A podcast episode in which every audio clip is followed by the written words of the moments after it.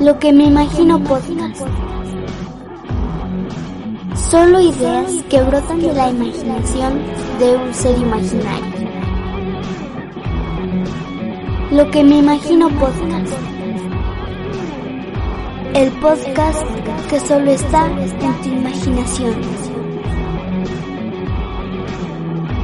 www.loquemeimagino.blogspot.com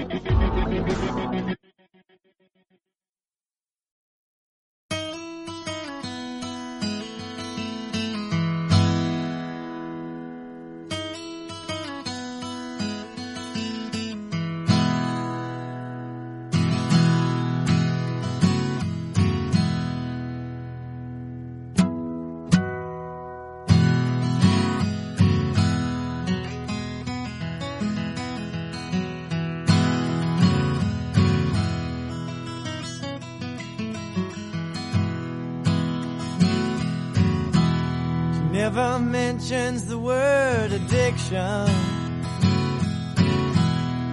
in certain company. Yes, she'll tell you she's an orphan after you meet her family.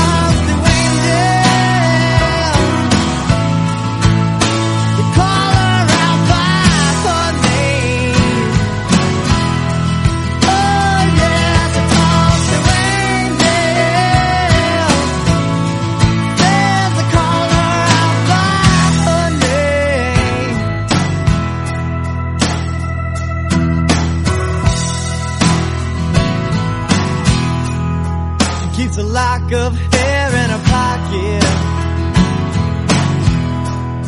She wears a cross around.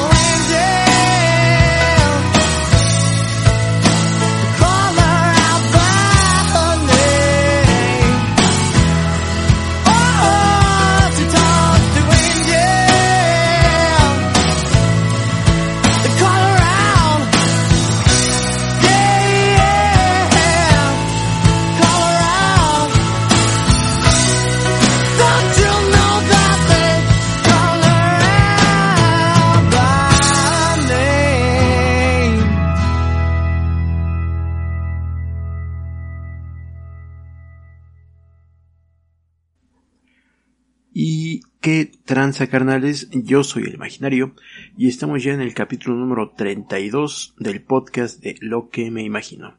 Eh, estamos tratando de tardarnos bastante menos en, en publicar cada episodio, nos estamos aplicando en escribir, en investigar, en leer un poco, para que estos capítulos sean pues, cada vez más más cercanos, ¿no? Este, no lo sé si vamos a poder sacarlo antes de el primero de marzo, no lo sé, porque acuérdense que este mes, febrero, pues es más corto, pero este, vamos a hacer todo lo posible. Estoy grabando hoy, 26 de febrero, es decir, tengo dos días, dos o tres días, no me acuerdo si este año tiene 28 o 29 días, pero bueno, tenemos poco tiempo, trataremos de que así sea. Si no, pues bueno, seguramente lo tendrán ustedes el primero, el 2 o a lo mucho el día 3 de, de marzo, ¿no? Ya le dieron like a la página de la cervecería, cabrones. Este, vayan, denle like, por favor. Nos, ya les dije, nos echan una manota dándole like a eso. Denle like a la página de Editorial Perro Muerto. Denle like a este pinche podcast feo. Este, tenemos página de Instagram. Tenemos, este, página de Facebook, de Twitter.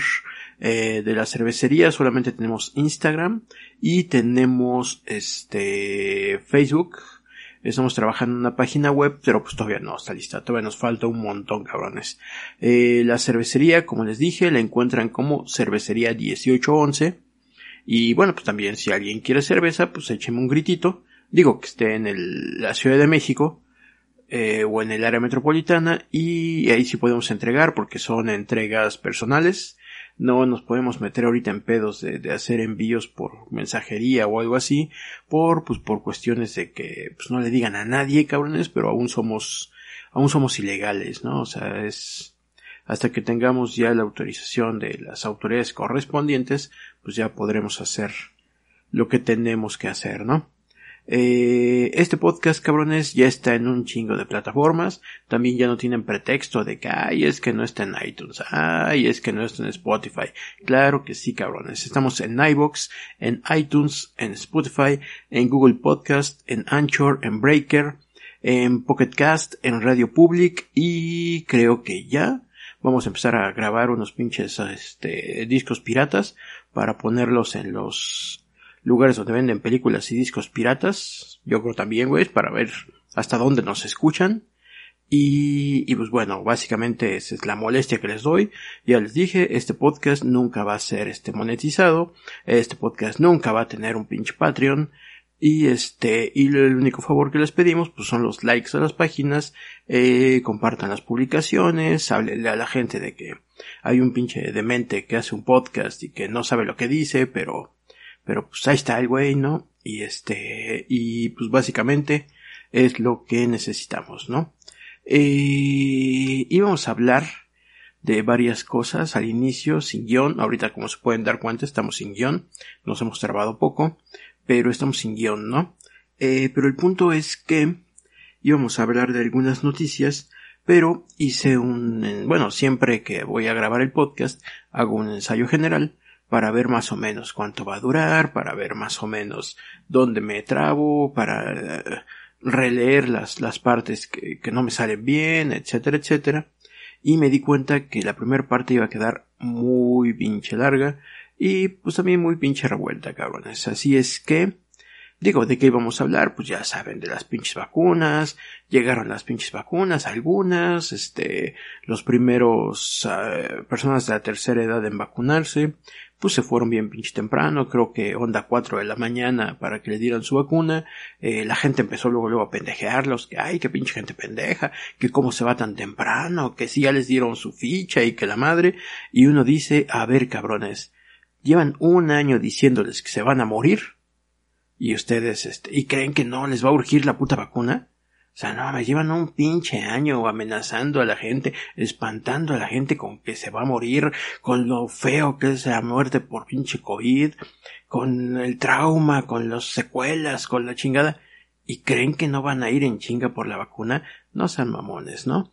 Este, íbamos a hablar de que pues también son pocas vacunas, este, han llegado a México muy pocas, pero bueno, al parecer pues tendríamos incluso que sentirnos un poco privilegiados porque hay países en donde no van a llegar este año, ¿eh? Les aseguro que Centroamérica, África, algunos lugares de Asia van a tener la pinche vacuna a mediados de 2022 o chance hasta 2023, cabrones. Ya ni las de pinche COVAX llegan porque pues parece ser que, que la comunidad este la comunidad milloneta dijo, ah, ¿qué les pasa? ¿No? O sea, nosotros las hicimos, nosotros primero, y pues están pasando de lanza, y digo, ¿no? Íbamos a hablar también de la pinche auditoría esta, de la auditoría superior de la federación, pero ay, qué pinche hueva, cabrón. O sea, claramente hubo línea, o sea, nadie, nadie, o sea, como si un solo güey hiciera la auditoría encerrado en un cuarto y nadie revisara nada hasta que se diera el fallo final, ¿no? O sea, no mamen. Entonces decidimos no hablar de eso y vamos a hablar acerca de del buen Félix Salgado Macedonio, cabrones, ¿se acuerdan de ese pendejín? Bueno, pues íbamos a hablar de él, pero dije, pues ¿para qué? Mejor encontré algo mientras estábamos buscando las noticias, mientras estábamos más o menos empapando un poquito acerca de, de ellas, pues encontramos un texto y prefiero leerles el texto y no decirles algo yo. Y pues ahí les va, cabrones. Es un texto del día 24 de febrero del 2021, eh, firmado por Oscar Valderas, eh, reportero de MX. Y bien. Félix Salgado Macedonio en Acapulco le decían el señor de los table dance. Los prostíbulos, las casas de citas y los table dance campeaban en el Acapulco de Félix Salgado Macedonio un activista condecorado, una exdiputada local y periodistas recuerdan cómo gobernó el puerto el ahora precandidato de Morena a la gobernatura de Guerrero. Han pasado quince años, pero Juan Manuel Estrada, activista galardonado con el Premio Nacional de Derechos Humanos, aún se le escucha la frustración en la voz. Estuvo muy cerca de desmantelar por completo una red de prostitución infantil en Acapulco Guerrero pero la corrupción del municipio se lo impidió. Les dimos todo y no hicieron nada. Se exaspera el defensor de derechos humanos durante la entrevista con MX. Nos tomó años una investigación sobre lo que pasaba en Acapulco, y los municipales dejaron libres a los culpables. Esa investigación de la que habla Juan Manuel Estrada inició entre 2002 y 2003 contra una red de pornografía infantil en Jalisco encabezada por el mexicano Alfonso Arciniega y los estadounidenses Phil Anthony Simón y Thomas E. Grisardi, y se extendió hasta Acapulco, donde descubrió una madeja de turistas sexuales, empresarios de giros negros, policías y funcionarios coludidos. Sus investigaciones, tres años después, arrojaron que mientras los niños eran vendidos en cibercafés en Acapulco, tolerados por las autoridades municipales, las niñas eran rentadas en fiestas, casas de citas, yates y table dance. Por años, Juan Manuel Estrada recopiló direcciones y nombres, y las entregó a funcionarios locales confiados en que salvaría a decenas de niñas y niños. Pero el operativo de Acapulco fue un chiste nos dimos cuenta que no podíamos contar con el municipio. Ellos solo arrestaron a canadienses y estadounidenses. Dejaron a todos los mexicanos libres. ¿Por qué? Porque eran sus protegidos, porque el municipio los cuidaba. No pudimos desmantelarnos como yo hubiera querido. ¿Quién era la máxima autoridad municipal en ese entonces? Le pregunto a Juan Manuel Estrada, quien en 2014 recibió el máximo galardón nacional en derechos humanos por su trabajo contra la explotación sexual infantil. Claro que me acuerdo. El alcalde era Félix Salgado Macedonio. Félix Salgado Macedonio es el personaje más polémico en el calendario político de este 2021. Sin embargo, hace tres años pocos se acordaban de él. En el 2018, tras un periodo de sombras, regresó a la vida pública de la mano de Andrés Manuel López Obrador, para competir por una senaduría en su natal Guerrero, la que alcanzó con una victoria arrolladora. Era un triunfo fácil de pronosticar. En Guerrero había sido fundador del PRD, diputado local, legislador federal, dos veces candidato a la gobernatura y alcalde de Acapulco entre 2005 y 2008, tiempo en el cual le apodaron el señor de los table. Hay dos Félix Salgado Macedonio que conviven en el cuerpo de este ingeniero de 64 años. El político experimentado con un pasado de defensor de los más pobres de su estado y que es extremadamente fiel a la cuarta transformación. y el guerrerense al que le seduce la fiesta, la fama, las motocicletas Harley Davidson y rodearse de mujeres jóvenes. Sus simpatizantes dicen que es apreciado porque tiene buenas relaciones con la gente más humilde del puerto y con los empresarios turísticos más ricos de la costa. Sus críticos dicen que su popularidad se debe a los tratos que hizo con redes de trata de personas y narcos, como los hermanos Beltrán Leiva y su protegido Edgar Valdés Villarreal, alias La Barbie. Este año quiere estirar su suerte y ser candidato de Morena a la candidatura de Guerrero un camino que parecía despejado hasta que al menos tres denuncias por abuso sexual y violación han frenado su paso a lo que parecía una nominación segura. Las historias de las mujeres que acusan a Félix Salgado Macedonio, hoy investigado sin ser hallado culpable todavía, han reavivado los recuerdos de sus tiempos como presidente municipal de Acapulco, cuando los prostíbulos, las casas de citas y la prostitución campeaban a la orilla de la arena dorada del mar profundo. Félix Salgado Macedonio solo se rodeaba de mujeres jóvenes, algunas incluso parecían menores de edad. Tú entrabas a la presidencia municipal y tenía un harem de jovencitas que le hacían todo. Le acomodaban los papeles, le servían agua, lo atendían como rey. Julieta Fernández, diputada local en Guerrero del 2012 al 2015, así recuerda cómo era entrar al despacho del hoy morenista para pedirle que actuara sobre algún servicio en Acapulco. Tú lo veías con treinta, cincuenta muchachas a su alrededor, lleno de mujeres, niñas universitarias, siempre jóvenes, muy guapas. Las elegía guapas. Cualquiera que haya conocido a Félix Salgado Macedonio cuando era alcalde te lo puede decir. Si eras bonita, él te hacía un espacio a su lado. En aquellos años, recuerda Julieta, la prostitución infantil que hoy existe, escondida en el puerto, era visible y a plena luz del día gracias a la tolerancia de los subalternos del entonces presidente municipal.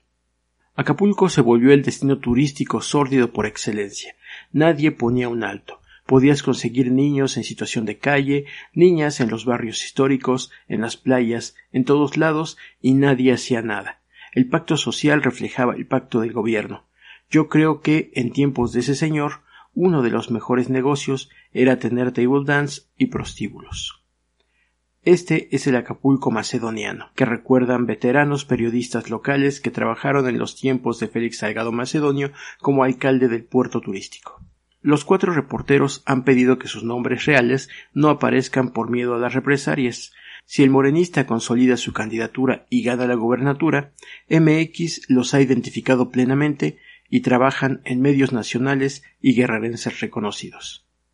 H recuerda que siendo alcalde Félix Salgado Macedonio pavimentó la zona de tolerancia de Acapulco con dinero público, quitó el empedrado de las calles que entorpecía la llegada de los clientes hasta los tables dance mafiosos y prostíbulos donde escondían a menores de edad y en su lugar ordenó colocar un pavimento liso y llano para que los clientes llegaran hasta estos giros negros sin dañar sus autos. L dice que el asfalto nuevo no era solo para los clientes, los dueños de esos negocios necesitaban caminos rápidos para huir de los operativos de la policía y la presidencia municipal se los regaló, como también les dio luminarias nuevas para que las cantinas donde se rentaban niñas de secundaria se vieran desde la costera. Policías y narcos que en Acapulco solían ser lo mismo sabían que había un prostíbulo protegido por las autoridades municipales por ser una especie de zona de tregua una propiedad con estacionamiento de paredes de piedra y un arco en la puerta de la casa de dos pisos. Le llamaban La Rebeca y operaba dentro del fraccionamiento marroquín. Q recuerda que a tres calles vivía Félix Salgado Macedonio, que jamás movió un dedo para clausurarla. En el verano del 2006, V cubrió el asesinato de una niña de la colonia La Laja, una de las más peligrosas de Acapulco. La habían violado y aventado su cuerpo en una brecha cuando llegó al sitio un conocido policía municipal, el dandy. Le ordenó que se retirara. Le voy a decir al alcalde que quieres hacerlo quedar mal, le dijo y le enseñó su arma de cargo.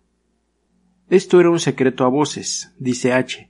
Las bailarinas más guapas que se desnudaban y se prostituían en el popular centro nocturno Tavares cobraban sueldos en la Comisión de Agua Potable y Alcantarillado del municipio de Acapulco. Félix Salgado Macedonio no dormía solo, dice él. Recuerda que, Cuando había sospechas de que el gobierno federal catearía su casa en busca de evidencias de su colusión con el crimen organizado, pedía que varias mujeres se alojaran con él para protegerlo. Para Q no hay duda. En table dance como Foxys, Maxim, Platinum, conseguir una niña o un niño era tan fácil como pedir una cerveza. Todos susurraban que no había forma de que pudieran operar sin protección oficial. V nunca pudo publicar esto. Está segura que sucedió, pero ni el periódico en el que trabajaba ni su familia le hubieran permitido escribir sobre lo que contó un policía federal en una mansión en la lujosa zona de las brisas. Félix Salgado Macedonio se apareció de madrugada enfiestado, bailarín, como siempre, de la mano de tres muchachas con poca ropa, demasiado jóvenes para tener una credencial de lector. Tras las denuncias de agresiones sexuales en su contra, Félix Salgado Macedonio ha optado por guardar silencio. La única vez que ha hablado del tema fue en privado cuando compareció ante la Comisión de Honor y Justicia de su partido Morena y se defendió. En público, su principal abogado ha sido el presidente Andrés Manuel López Obrador, quien en las mañaneras ha insistido en que en el fondo quienes lo acusan tienen una motivación electoral. El titular del Poder Ejecutivo ha dicho que solo actuará contra su viejo amigo hasta que haya una sentencia condenatoria y no solo denuncias cuya investigación está en curso. Pese a que decenas de colectivos feministas y mujeres dentro y fuera de Morena han pedido que renuncie ante los testimonios que lo ubican como un violador y acosador, Félix Salgado Macedonio y el presidente se han mantenido firmes en su determinación. El hombre con fama de proteger giros negros está empecinado en que su nombre aparezca en la boleta electoral como agente de la transformación de la vida pública del país. Un caso, coinciden todos los entrevistados por este reportero, ilustra su complicidad del entonces alcalde Félix Salgado Macedonio con los table dance, el lujoso antro exóticas donde menores de edad y adultas extranjeras bailaban desnudas y pagaban a los hermanos de los Beltrán Leiva por dejarles prostituirse en sus cabinas. Exóticas fue durante la presidencia municipal del hoy morenista el table dance de moda, escandaloso, excesivo. Nadie se atrevía a multarlo, menos a clausurarlo. Hasta que un día un operativo federal de madrugada lo sorprendió y bloqueó sus puertas y ventanas. Los agentes encontraron fusiles de asalto AK-47, granadas, armas cortas, drogas, celulares y radios, y también esclavas sexuales bajo el yugo de sicarios. Al día siguiente del operativo, la Secretaría de Seguridad Pública Federal presentó a los ocho detenidos y anunció lo que todos sabían en el puerto guerrerense. Ese table dance era propiedad de Edgar Valdés Villarreal, alias La Barbie, quien desde hace cuatro años actuaba como el verdadero dueño de Acapulco. ¿Por qué los chingaron si eran protegidos de Félix? pregunta L. Fácil, porque el operativo fue en 2009 y Salgado Macedonio ya llevaba un año sin ser alcalde.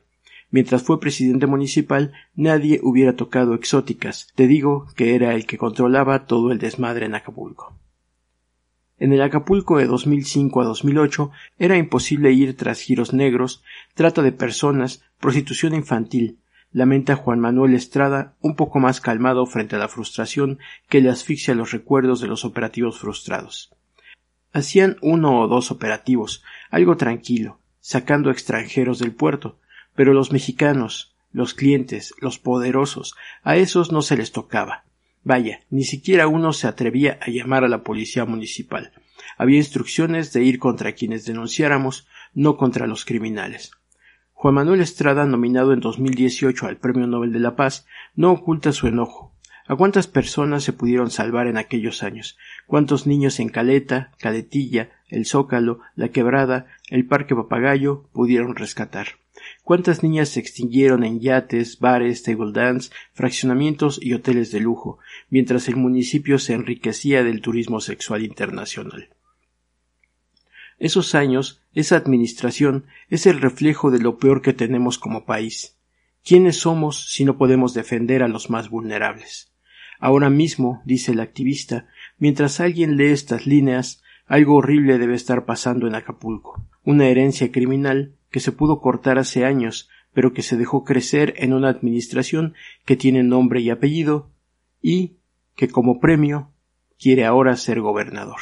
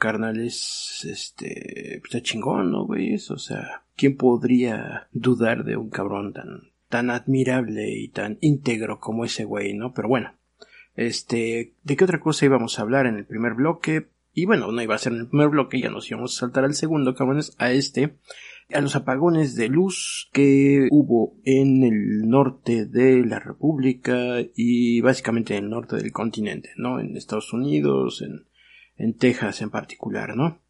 Y, y bueno, ¿no? Cuando fueron estos pinches cortes de luz, muchos comenzaron a culpar a Andrés Manuel Obrador y pues otros a Peña y la reforma energética, ¿no?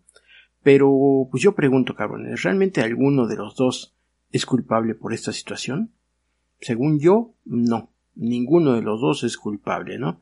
Si bien es cierto que, dadas las condiciones de la reforma energética, ahora tenemos cierta dependencia en función energética de los Estados Unidos y Canadá, la realidad es que pensar en un escenario de autosuficiencia en función de energía, pues resulta ser más bien un sueño guajiro, cabrones, la neta, ¿no? Eh, como hemos mencionado en otras ocasiones, ser autosuficientes en ese sentido es demasiado caro y complicado como para que sea posible en el corto o incluso en el mediano plazo, cabrones. Y sobre todo sin sufrir consecuencias parecidas a las que estamos padeciendo en este momento, ¿no? Es decir, esos cortes, etcétera, etcétera, pero pues multiplicadas por, pues por al menos 10, güeyes. Y digo, pues parece ser que, que digo, o sea, si te quedas 10 minutos sin luz o dos minutos, pues no pasa nada, pero si te tuvieras que quedar este medio día sin luz o un día entero sin luz, pues digo, me parece que no les iba a empezar a gustar, por mucho que fueran muy nacionalistas y fans de Obrador, me parece que no les iba a gustar, así es que, pues bueno, no, o sea, porque esa suficiencia energética tendría esas consecuencias, cabrones, de inicio, ¿no? Eh, por otro lado, pues si usted va a Peña Nieto por su sometimiento, pues entonces creo que también deberíamos culpar a Andrés Manuel pues por su razón, ¿no? Yo, la realidad, repito, no culpo a ninguno de los dos. De hecho, me parece que, dado el escenario actual global, el camino que se debería seguir no solo en México, sino en el mundo, es el de la suficiencia energética. Ahora, la pregunta es, pues, ¿es viable esta suficiencia? O sea, ¿cada país del mundo puede ser autosuficiente energéticamente? Eh, y bueno, vámonos a enfocar en el caso mexicano, ¿no? En el caso México. México era hace muchos años un país exportador de petróleo, pero pues ya no lo es y eso es un hecho, ¿no? La producción diaria de petróleo pues ronda más o menos algo así como el millón y medio de barriles, ¿no? Pero el consumo nacional es de al menos unos 2.2 millones diarios. Entonces esa discrepancia pues nos deja ver un par de cosas, ¿no? Y digo, para los que odian al PRIAN, pues lo que nos deja ver es que si el país pasó de ser un exportador de petróleo a un consumidor e importador del mismo, es porque las condiciones económicas de la mayoría de los mexicanos han cambiado favorablemente en los últimos 50 años. Digo, la única manera de incrementar consumo de energía es incrementando consumo de bienes y servicios e incrementando fuentes de empleo. No hay otro camino, cabrones. De hecho, se sabe de varios países en donde se han provocado deliberadamente conflictos bélicos para evitar justamente que el petróleo que poseen se convierta en consumo interno en lugar de petróleo de exportación. Digo, si saben que una economía de guerra limita al máximo las libertades económicas de los ciudadanos de un país y por ende su consumo, ¿verdad? Y bueno, si en México pasamos de ser exportadores a importadores, quiere decir que de alguna manera ha habido crecimiento. Eh, que este ha sido desigual, pues claro que sí, cabrones, desde luego, pero eso es en todo el mundo y tiene que ver con muchas causas, ¿no? Las más importantes de ellas son causas macroeconómicas que involucran aún en pleno 2021 al sometimiento de las economías emergentes por parte de las naciones desarrolladas a las que no les conviene que nuestros países dejen de ser fuentes de mano de obra y recursos naturales baratos. Así es que, según yo, la manera de hacer viable esta suficiencia es, pues uno, bajar consumo y dos, diversificar energías. Eh, bajar consumo, bueno, pues me parece claro que ya se ocuparon de eso, ¿no? Llevamos años diciendo que debemos de crecer, no solo en México, sino en el mundo. De crecer, dijimos, ¿eh? De crecer, de que, de que te vayas para abajo, no de crecer, de crecer, güey. Evidentemente, este decrecentismo no puede ser igual en un país de tercer mundo que en una nación desarrollada. El gran problema es que se hacen planes globales sin tomar en cuenta estas diferencias, ¿no? Dijimos al comienzo de esta pandemia que todo tenía un olor raro, ¿no? Un aroma medio extraño, pero pues nos han llamado de todo. Conspiranoicos, ignorantes, primaria trunca, que pensamos que nos van a sacar el líquido de las rodillas y pues un madral de etcéteras, ¿no? Desde el inicio creímos que el asunto iba más o menos por aquí, cabrones, por el asunto de crecentista, que bueno, a lo que están haciendo no se le puede llamar así, no se le puede llamar decrecentismo, pero de que se logró la reducción del consumo, pues se logró, ¿no? Hay algunos que le llaman ingenua y equivocadamente peak oil a lo que está ocurriendo con el desabasto de energía en Estados Unidos y México. Y no, carnales, ese pico del petróleo no acaba de llegar, no es este. Según algunos, según muchos expertos, se sabe que llegó desde 2004, cabrones, y la realidad es que tampoco se va a manifestar de esta manera, o sea, no es que nos vamos a quedar de la noche a la mañana sin gas o sin petróleo. Van a pasar un chingo de cosas antes de que eso ocurra, cabrones. Desde mi punto de vista, lo que estamos presenciando es, pues sí, un poco de manipulación otra vez, ¿no? Al igual que con la pandemia, esto es solo para generar pánico, cabrones. Y repetimos lo que hemos dicho en al menos los últimos tres pinches podcasts, ¿no? No decimos que el virus no exista, ni que no sea peligroso. Lo que decimos es que las consecuencias que acarraron las medidas para combatirlo claramente han afectado la vida de miles de millones de personas más de las que afectó el virus. Y me parece que eso ni siquiera está en duda, ¿no? A ver, ¿y qué pasa ahora con la energía? O más bien con la falta de gas natural y los cortes de energía eléctrica consecuentes. Primero podemos explicar eso y después qué onda con el peak y lo que desde mi punto de vista pues está ocurriendo, ¿no? Repito, mi punto de vista, lo que yo creo, lo que yo pienso, cabrones. No estoy diciendo que tenga la verdad universal en la punta de mi boca y que todos son tontos porque no lo ven y que yo soy un iluminado. No estoy diciendo eso. Estoy diciendo qué es lo que yo pienso y punto, ¿no? Y a ver, primero que nada, ¿por qué no hay gas suficiente en México para generar la energía suficiente para abastecer a todos los estados de la República? Pues sí, aquí la versión oficial me parece correcta, ¿no? Es decir, la versión de que Texas se quedó sin gas natural y como consecuencia también tuvieron cortes de electricidad y obviamente en medio de un desabasto interno de hidrocarburos pues su preocupación no iba a ser precisamente vendernos gas a nosotros, ¿no? Si ellos no podían cubrir sus, propias necesidades, pues definitivamente no iban a preocuparse por solucionar las nuestras, ¿no? Pero, ¿por qué pasó esto? ¿Por qué Texas se quedó sin gas, no? Y pues qué les digo, cabrones. Yo sé que no les gusta escucharlo, pero básicamente pues también son consecuencias de las medidas implementadas para mitigar al terrible destructor de vidas, naciones y sistemas económicos, el temido coronavirus. Ahora, pues pensemos bien esto. ¿Esto es consecuencia de las medidas o es parte de un plan integral? Y sí, ya sé que se escucha teoría de conspiración y bueno, pues lo acabo de decir, ¿no? O sea, exactamente es una pinche teoría de conspiración. Mi propia teoría de conspiración, cabrones, no es otra cosa. No es este que tenga yo los datos relevantes que conseguí este hackeando un pinche ordenador en no sé dónde chingados. No, güey, eso es lo que yo pienso por lo que he leído en los últimos años, ¿no? Y nada más, ¿no? Y bueno, pues vamos a intentar recapitular qué pasó en estos meses, ¿no? Digo, qué pasó en estos meses desde febrero del año pasado que empezamos con este pedo de la pandemia, ¿no? Eh, en el mundo había una cierta producción de petróleo y en general de recursos energéticos no renovables de origen fósil. La extracción de gas natural, por ejemplo, pues va muy ligada a la extracción de crudo. Los yacimientos donde se extraen ambos energéticos se llaman yacimientos asociados. Existen otro tipo donde solo se extrae gas natural y estos son llamados yacimientos libres, ¿no?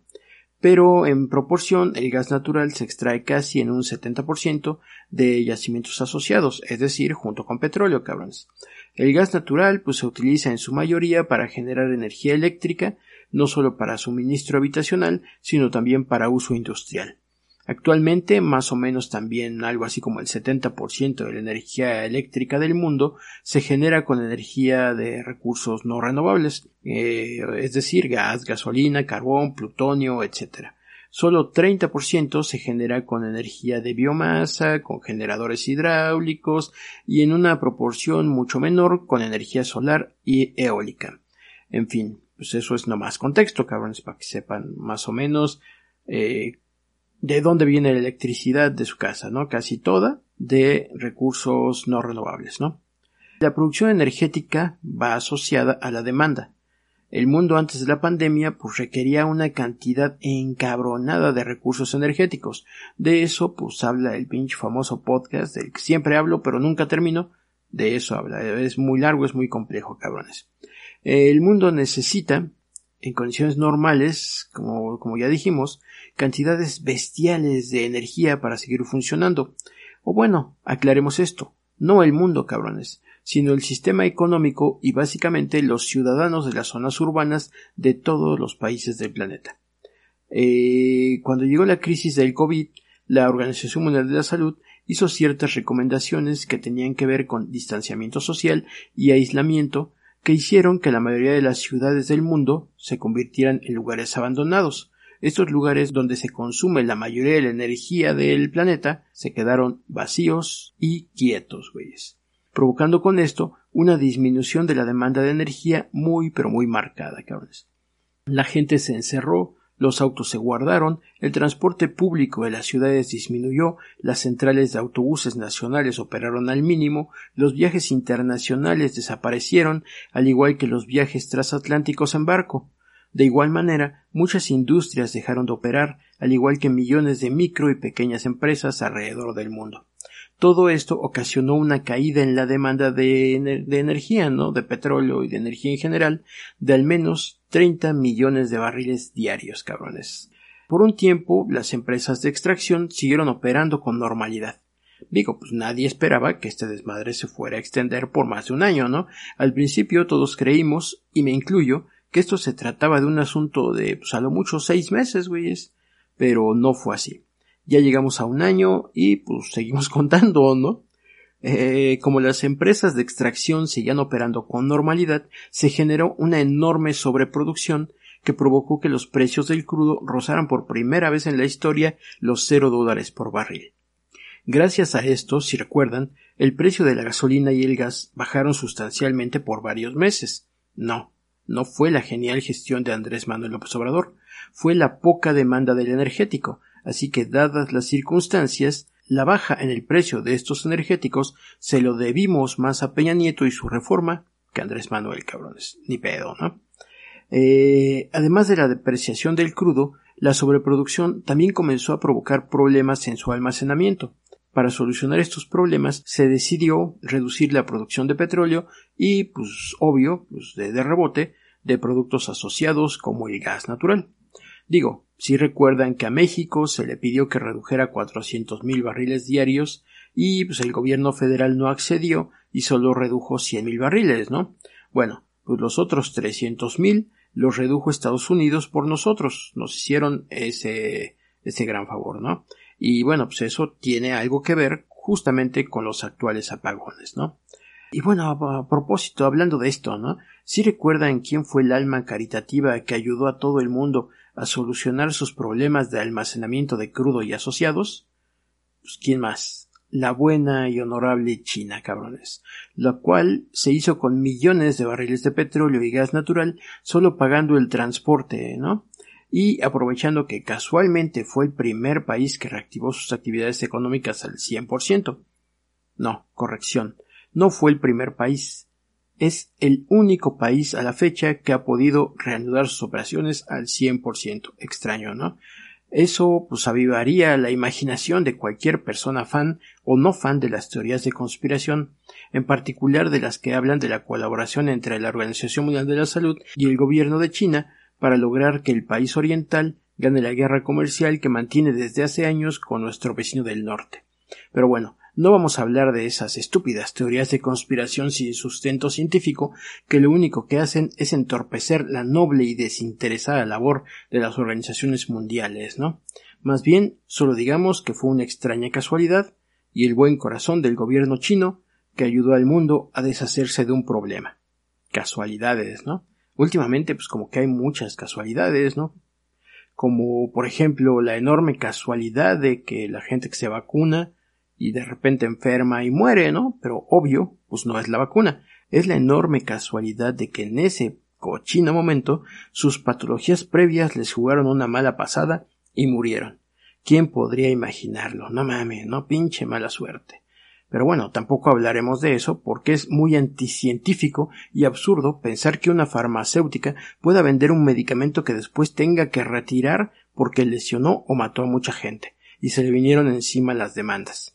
Digo, ahora no, no va a haber demandas porque, pues hábilmente, se escudaron desde un principio en que la vacuna es una vacuna de prueba y se aplica voluntariamente.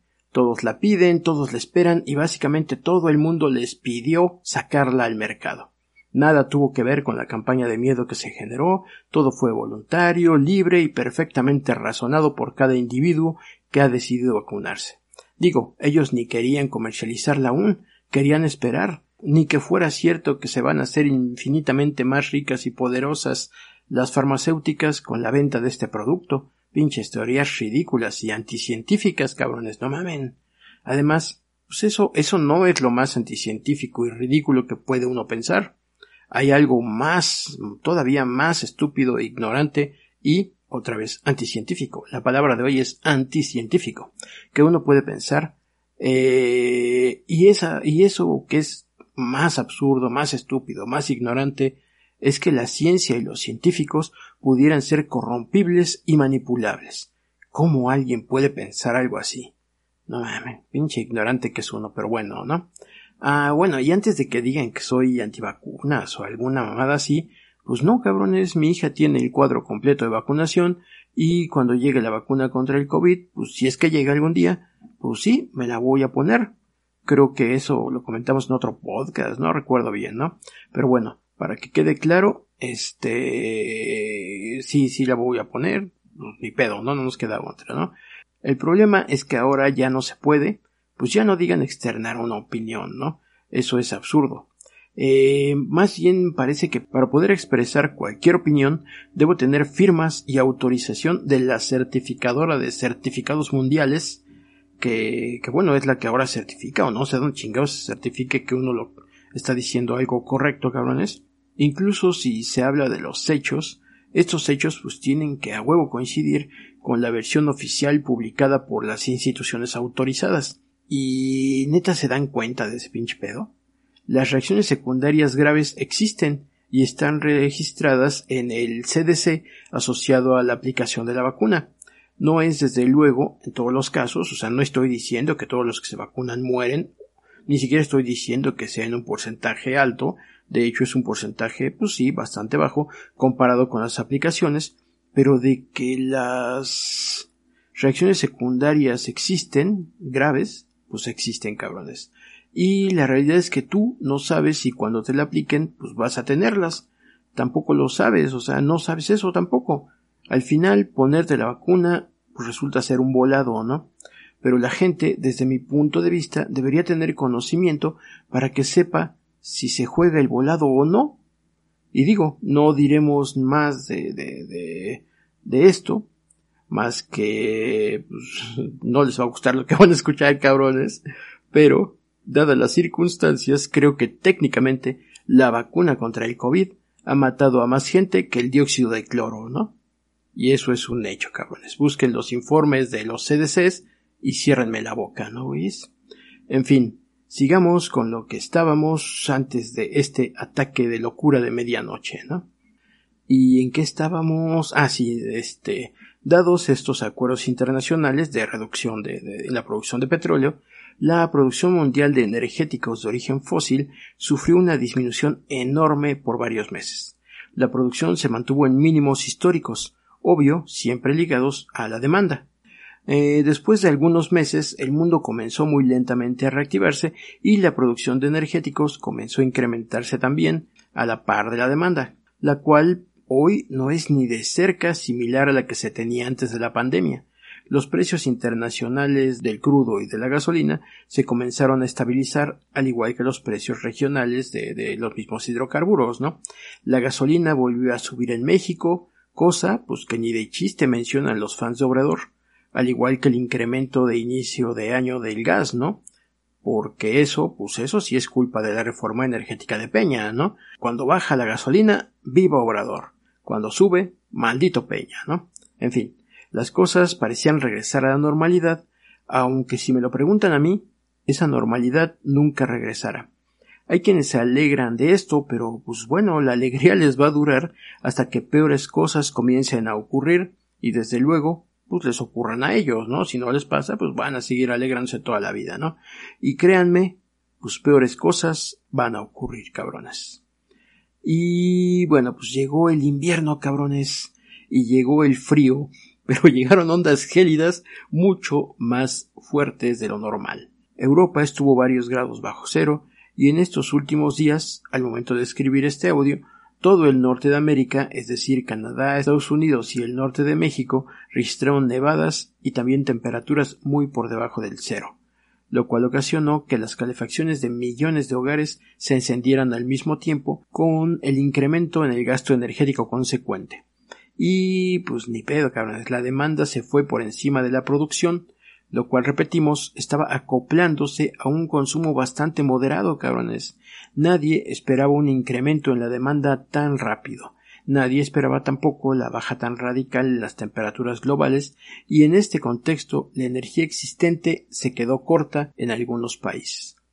Europa la pudo solucionar gracias a la carísima y subsidiada infraestructura eléctrica, solar y eólica. Digo, la comunidad europea pues le sobran recursos, ¿no? De eso no hay duda. Solo hay que ver cómo gracias a sus enormes recursos pudieron acaparar miles de millones de dosis de vacunas, ¿no? Pero bueno, ese es otro tema, ¿no? Rusia, pues Rusia es autosuficiente energéticamente. China, pues China tuvo la genial idea de prepararse con hidrocarburos regalados. Y bueno, en general, pues tampoco es como que tenga muchos problemas en ese sentido, ¿no? Y bueno, pues tampoco es que al gobierno chino le preocupe mucho que sus ciudadanos tengan frío, ¿no? Canadá también es autosuficiente y además, pues ahí el frío es normal, no es algo que los tome desprevenidos. Y bueno, Estados Unidos. Estados Unidos recortó su producción de energéticos durante la pandemia para hacerle el favor a México. Viéndolo en retrospectiva, pues nos hicieron un pinche favorzote, cabrones, y bueno, también se lo hicieron ellos mismos, ¿no? El frío los tomó completamente desprevenidos y su producción aún no se normalizaba completamente. Las reservas les fallaron y obvio no iban a mandar gas a México si a ellos les estaba haciendo falta. Hasta donde sabemos, varias ciudades de Texas se quedaron sin luz por culpa del desabasto de gas natural, Evidentemente, los lugares de nuestro país que dependen de la importación de gas norteamericano y canadiense, pues también se iban a ver afectados, ¿no? Pero, pues repetimos, nadie esperaba esta ola de frío. Pues no mamen, estamos en febrero, ¿no? A menos de un mes del comienzo de la primavera. En teoría, pues las olas fuertes de frío ya debieron haber pasado, ¿no? A grandes rasgos, eso resume las causas de los recortes en varios estados de la República Mexicana y en la Unión Americana. Básicamente, reducción de la producción de petróleo y una subida inesperada en la demanda para la cual no se habían preparado y no se podía solucionar de la noche a la mañana. Ahora, chale, pues me pongo a pensar, cabrones, ¿fue de verdad algo inesperado o fue algo planeado? Así en primera lectura, pues se podría pensar que fue algo inesperado, así lo pienso, así lo acabamos de decir, ¿no? Pero si tomamos el contexto de lo que ha ocurrido no solo en el último año, sino desde hace unos 10 años, pues al menos a mí me hace dudar, cabrones. Las cosas poco a poco han ido empeorando social y económicamente, sobre todo para las clases menos privilegiadas. La batalla entre capitalistas libremercadistas y socialdemócratas pues es muy clara, ¿no? Una campaña ridiculizadora de los ideales sociales. Y dijimos sociales, no socialistas ni comunistas, cabrones. Campaña cuyo principal objetivo es rebajar a cualquier política social al burdo nivel de dádivas paternalistas promotoras de la mediocridad humana, ¿no? Cuando la realidad es que esas políticas son el único camino viable para la igualdad social, la libertad humana y la sostenibilidad de nuestra civilización. Estoy completamente convencido, hoy más que nunca, que nuestro gran problema como humanidad no es otro más que la cada vez más marcada escasez de recursos energéticos y sobre todo nuestra incapacidad por adaptarnos a un estilo de vida menos desgastante. El problema no es que haya pocos recursos, sino que pretendemos gastar cada día más. Lo vemos deseable, no solo deseable, sino también lo asociamos a un concepto estúpido de sociedad exitosa. La huella de carbono del individuo es absurdamente vinculada a su nivel de éxito. Aunque no, no es cierto, cabrones. La realidad es que el concepto de huella de carbono es algo desconocido o nuevo para la mayoría de las personas. En un mundo donde las políticas sociales y económicas están planteadas desde la idea del crecimiento infinito, el concepto de huella de carbono es simplemente ridículo. Y pues noticia, cabrones, una huella de carbono alta daña a muchas más personas que un güey sin cubrebocas, que un güey que haga una fiesta en medio de una pandemia e inclusive que un güey que afirme que el coronavirus no existe. Eso es un hecho comprobado, cabrones. Y solo pregunto, ¿estás listo para cuando la fuerza pública te obligue a no comprar lo que deseas y por lo que trabajaste? ¿Estás listo para que las políticas públicas y las leyes limiten tu sueldo, tu consumo y tus posesiones? ¿Estás listo para que tus libertades sean pisoteadas en pro del bien común, así como exigiste que pisotearan las de otros solo para ajustarse a lo que por miedo te hicieron creer? Pues espero que lo estés, porque definitivamente va a pasar. Tal vez no hoy, tal vez no mañana, tal vez ni siquiera lo veamos en esta generación, pero te garantizo que va a pasar es parte del hermoso mundo que vas a heredar a tus hijos y nietos. Desde el futuro, ellos te dicen gracias.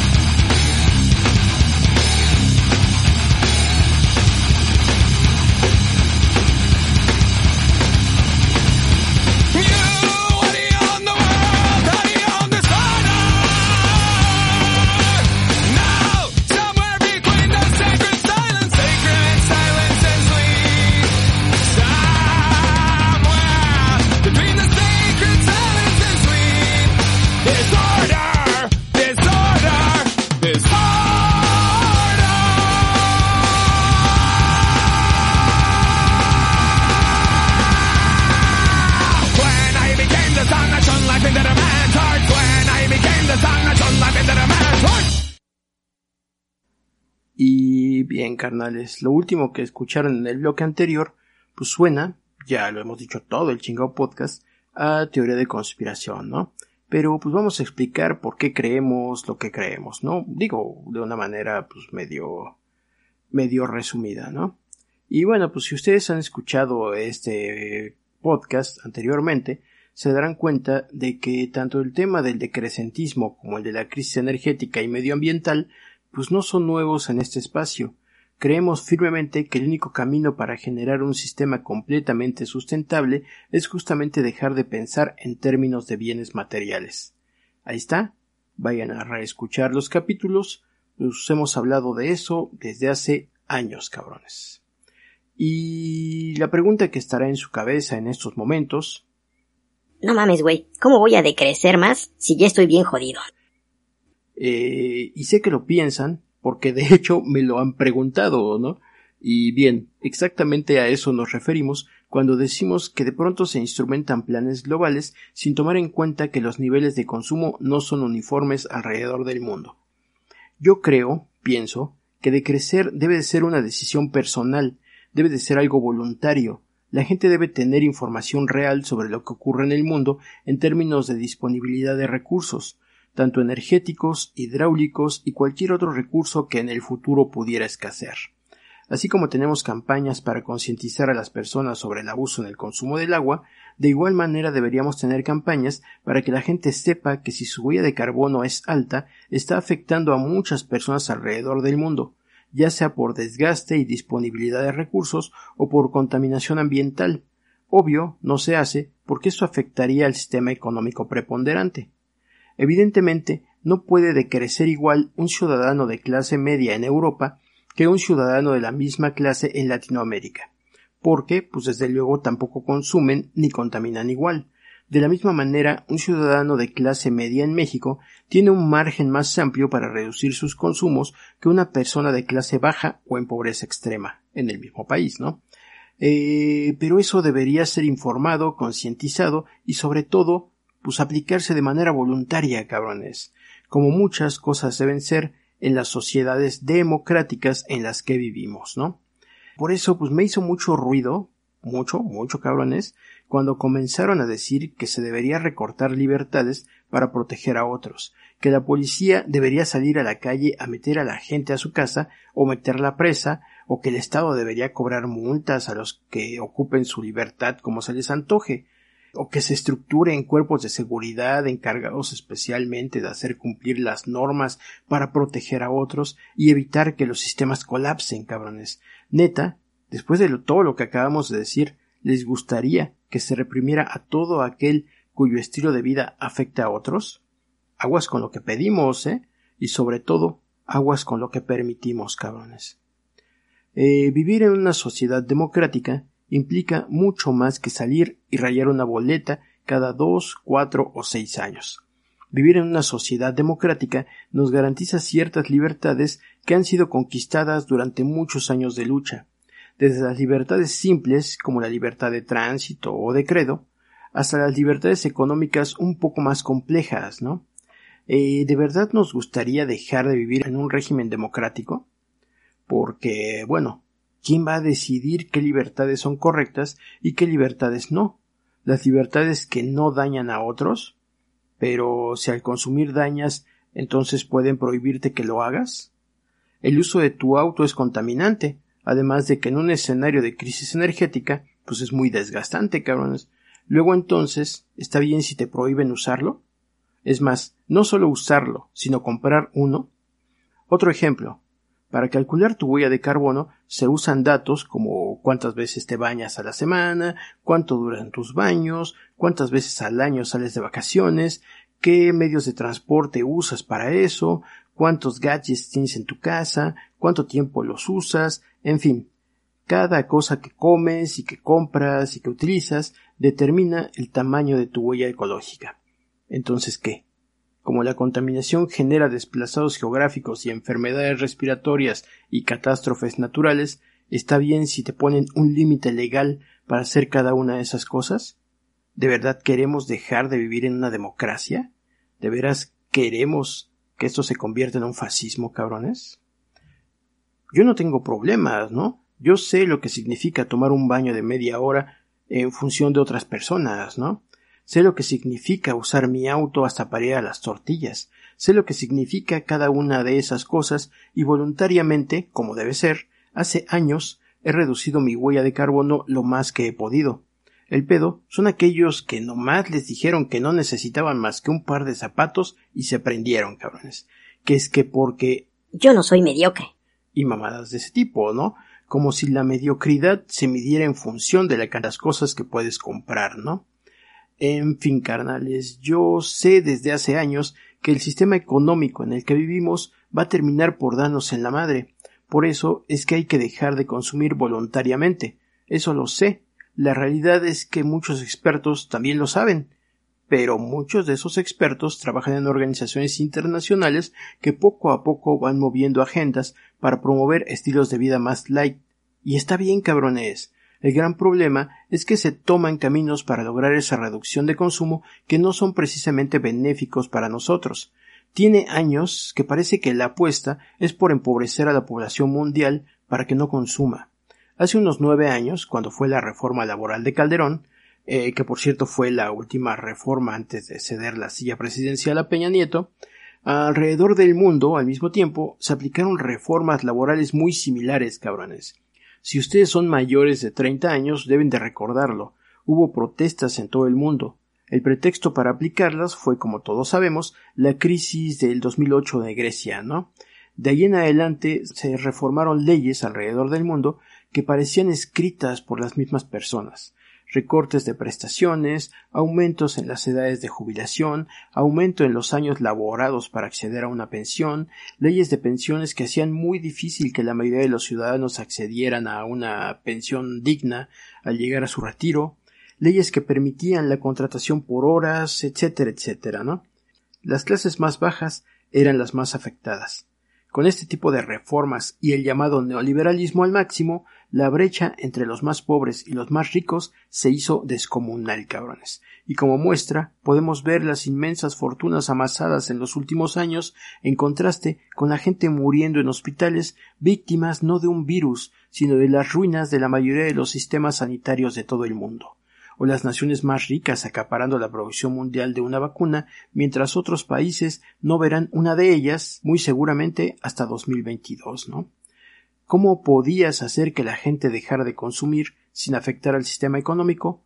Pues sin mover absolutamente nada del sistema económico, ¿no? Todo lo que deseas sigue disponible, todo lo que crees que necesitas sigue ahí, solo que ahora te va a costar mucho más trabajo acceder a ello. Te convertimos en un esclavo pero te llenamos de ideologías que hacen parecer que el que tiene poco es porque no se esfuerza lo suficiente o porque no administra bien sus recursos o porque toma malas decisiones o porque es muy pendejo para sobresalir en este sistema en el que solo los más chingones pueden lograr lo que desean. ¿Y a poco tú eres un pendejo que se conforma? Pues desde luego que no. Eres un triunfador, eres la imagen del éxito, eres un campeón. Y ahora sí, que comiencen los juegos del hambre, ¿no? Y pues, ¿qué creen, cabrones? Que aún así el consumo no bajaba. Todos los años la demanda energética se multiplica. La gente estudia más, sabe más, pero la neta piensa menos. Si no fuera así, no caerían en esta trampa y sobre todo sabrían en qué medida afectan a otros con sus decisiones económicas. El viejo cuento de Todo lo que tengo me lo gané yo solo sin perjudicar a nadie. En un planeta finito con recursos finitos se vuelve solo un cuento chino. Es más, no un cuento chino, más bien una estafa piramidal. Se convierte en un tramposo esquema Ponzi, en donde todos entran, pero solo algunos obtienen los beneficios prometidos, pero esos pocos beneficiados le repiten hasta el cansancio a los estafados que no lograron sus objetivos porque no trabajaron, porque no se aplicaron, porque son flojos o porque son incapaces y así el mundo se ha configurado para que el sistema económico sirva solo a algunos, el sistema se mantuvo, pero los objetivos de reducción de consumo y de contaminación no se lograron. Había que intentar otra manera. Y no sé, vuelvo a preguntar, ¿por qué no pueden creerlo, cabrones? Digo, en el pasado hemos visto revoluciones, golpes de Estado, devaluaciones, guerrillas y toda clase de linduras por meros intereses económicos de grupo. Digo, vimos en 2008 una crisis global movida justo por esos intereses. Y digo, lo más culero, cabrones, hemos visto guerras, guerras muy muy largas y muy sangrientas promovidas por intereses de grupos. ¿Por qué no pueden creer que esos mismos megapoderosos no podrían crear una crisis sanitaria para lograr ciertos objetivos? ¿Por qué, dada la historia del mundo, les resulta difícil creer eso? Porque los virus son agentes infecciosos muy pequeños cuyo diámetro mide aproximadamente 20 nanomilímetros y contienen solo un tipo de ácido nucleico encerrado en una cubierta de proteínas que puede estar rodeado por una membrana que contiene lípidos y toda unidad infecciosa, aunque muy pequeña, puede ser extremadamente compleja. No mamen, neta.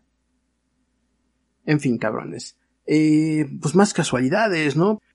Para seguir siendo sostenibles, comillas, necesitamos reducir consumo de recursos y gases de efecto invernadero. Y ¡pum! Llega casualmente una crisis sanitaria que obliga al mundo a frenar abruptamente. Después, en la cumbre de Davos se habla del gran reinicio, en donde se pretende promover un sistema económico distinto, menos desgastante y con objetivos de cero emisiones al 2035.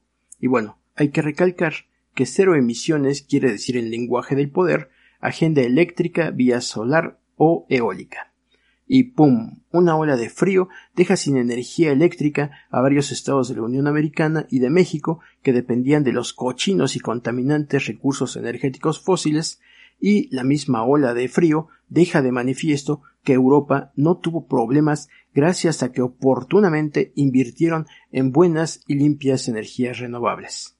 No mamen. Cuántas pinches casualidades, ¿no?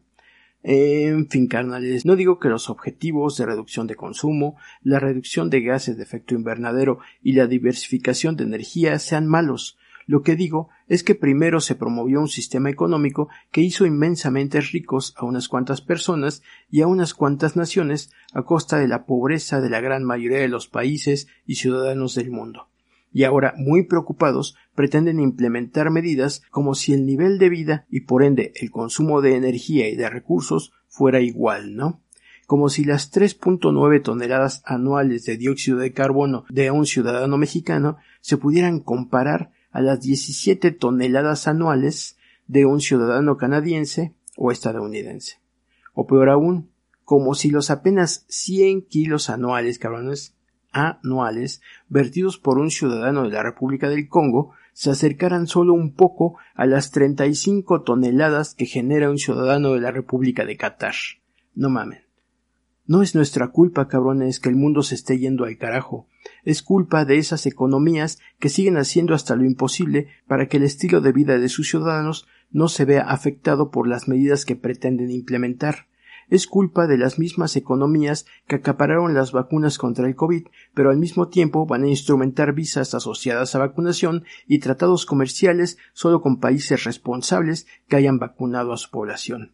Es culpa de esos mismos que mueven al mundo a su conveniencia e intereses y que van a aplicar multas económicas e impuestos al carbón a diestra y siniestra sin importar que un gran porcentaje de los países no puedan cumplir en tan poco tiempo con los ridículos objetivos de cero emisiones. Y sí, dijimos ridículos, no mamen, como si África o Centroamérica necesitaran implementar energías limpias para casi tener cero emisiones. Sus muy deterioradas economías y el aún más deteriorado nivel de vida de sus ciudadanos se han encargado de eso, ¿no?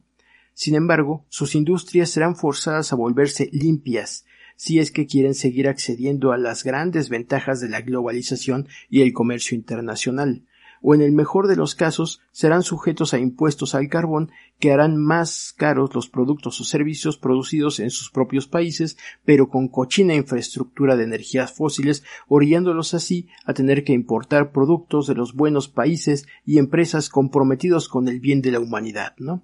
Así como por ejemplo Tesla, la empresa verde por excelencia, ¿no? Digo, pues nomás un dato, cabrones. Le tenemos guardado un chingo al putito de Elon, ¿no? Tesla son fabricados en China con energía principalmente de carbón. Así que limpios limpios, pues no son cabrones. En fin, en México, el presidente Andrés Manuel López Obrador eh, de pronto le dio la espalda a las energías renovables y francamente, pues yo no lo veo mal. Las condiciones bajo las que pretendían operar ciertas empresas eran francamente abusivas, ¿no? De hecho, la industria eléctrica de renovables es así en todo el mundo. Algo que sí veo mal es la construcción de una nueva refinería, dado que tenemos otras tres que operan a menos del 50% de su capacidad y que sería más barato renovarlas y hacerlas funcionar al 100% que hacer una desde cero, ¿no? Creo también que efectivamente es urgente lograr ser autosuficientes, no solo en materia energética, sino en muchas otras áreas para evitar abusos y explotación por parte de países y corporaciones globales. Necesitamos producir nuestra propia gasolina, nuestro propio gas, nuestra propia comida. El mundo está cambiando drásticamente. Del mundo globalizado que se pretendía construir hace quince años solo quedarán cenizas y engaños para hacernos seguir creyendo en él. Se debe comenzar a construir economías más locales para hacerlas mucho menos desgastantes.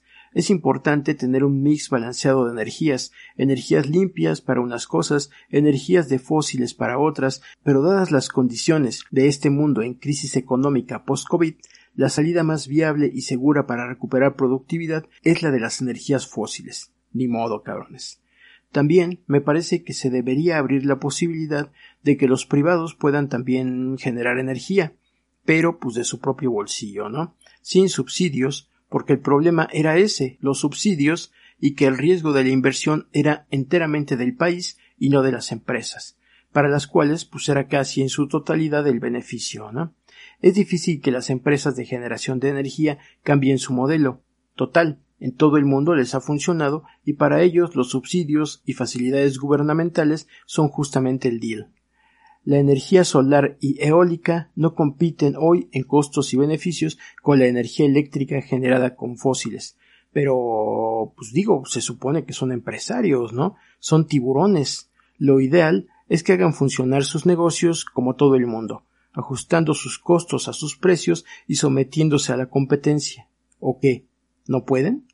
En fin, carnales, ya nos alargamos un chingo, a ver si logramos meter todo esto más cuatro canciones en menos de 300 megas, ¿no?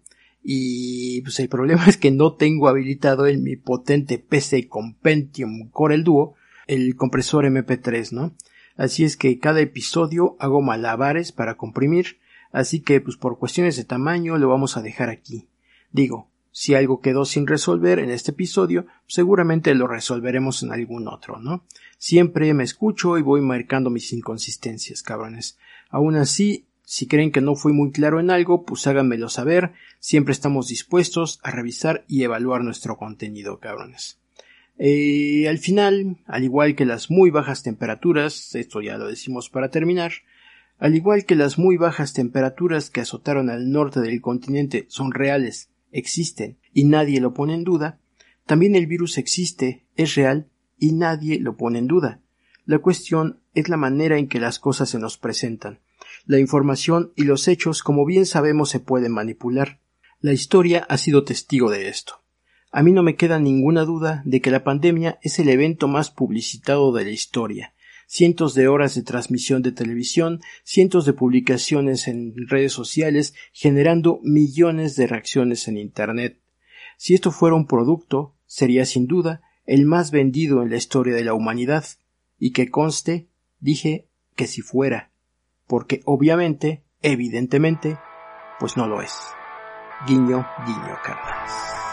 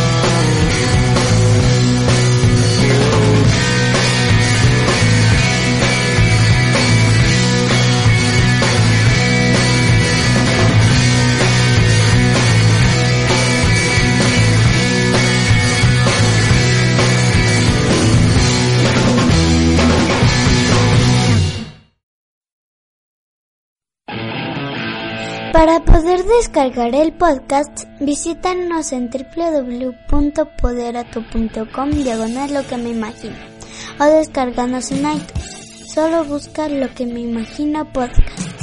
Para hacernos llegar tus saludos y comentarios, nos pueden encontrar en Facebook como Imaginario Sánchez. En Twitter, búsquenos como arroba lo que me imagino. En el blog www.loquemeimagino.blogspot.com y por correo electrónico en la dirección lo que me imagino hotmail.com. Los estaremos esperando.